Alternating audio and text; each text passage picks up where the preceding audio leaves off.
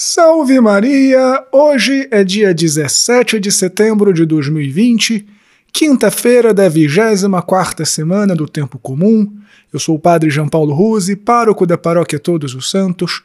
Sejam mais uma vez muito bem-vindos às minhas redes sociais. E no sermão de hoje nós falaremos sobre espiritualidades e a verdadeira religião. Mas antes disso, não esquece de deixar o joinha, de fazer um comentário, de curtir a página da Paróquia Todos os Santos no Facebook e no Instagram, de assinar o meu podcast Contramundo, de se inscrever no meu canal no YouTube e compartilha este sermão em todas as redes sociais para que nosso alcance seja maior.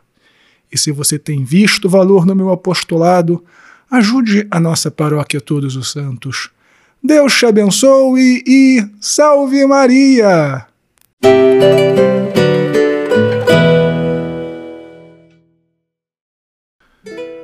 Filhinhos, vocês devem ter reparado que está muito na moda um certo movimento espiritualista.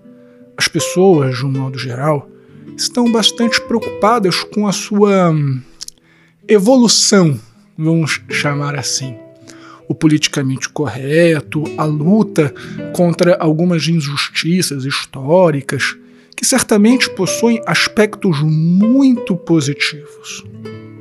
Porém, este movimento espiritualista está em franca oposição à religiosidade e, de um modo muito mais concreto, muito mais marcante, às religiões cristãs, a verdadeira religião, o catolicismo.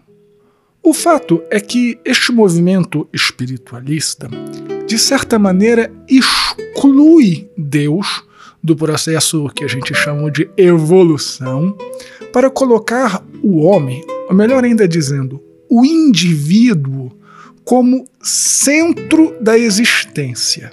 Porém, o que ocorre em realidade é que o indivíduo, ao invés de realmente melhorar como pessoa, ao invés de realmente tornar-se perfeito como o Pai é perfeito, ele apenas alcança certas modificações que nós poderíamos chamar de estética, como, por exemplo, um certo refinamento do linguajar, mas que não reflete numa mudança real do seu interior. No fim das contas, tudo se resume à velha hipocrisia do fariseu do evangelho de hoje, que pertencia ao beautiful people da sua época. Repare que ele queria ser ou aparentar uma pessoa boa. Deu um jantar, chamou Jesus Cristo, não pôs a pecadora para fora de sua casa, mas no seu coração ele julgava Jesus, julgava a pecadora.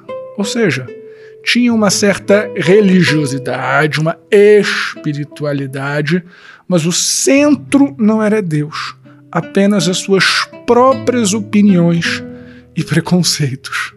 Tanto que aquela pecadora, publicamente pecadora, saiu dali perdoada, enquanto fariseu possivelmente continua a mesma pessoa. E a pecadora se transformou porque colocou Deus no centro de sua vida. E colocar Deus no centro da nossa existência, ou seja, acreditar naquela revelação dada por Deus, assumir aquela fé que nós recebemos, não aquilo que nós julgamos ser, é a religião que salva. E é disso que nos fala São Paulo na primeira leitura. Quem aceita o que quer do que foi transmitido, quem segue as próprias opiniões ou as próprias tendências, corre em vão. A fé que salva é aquela que nós recebemos dos apóstolos, é aquela que nós recebemos da igreja. Espiritualidades por espiritualidades é apenas perfumaria, cosmético. A fé que nós recebemos é a fé que nos transforma, é a fé que salva, é a fé dos santos, é a fé da igreja. Então, filhinhos, tomemos muito cuidado com esse discurso contemporâneo que de novo não tem nada, como nós vimos. É a velha hipocrisia de sempre. Deixemos que a nossa fé nos transforme realmente para sermos perfeitos como o Pai é perfeito. Deus te abençoe e salve Maria!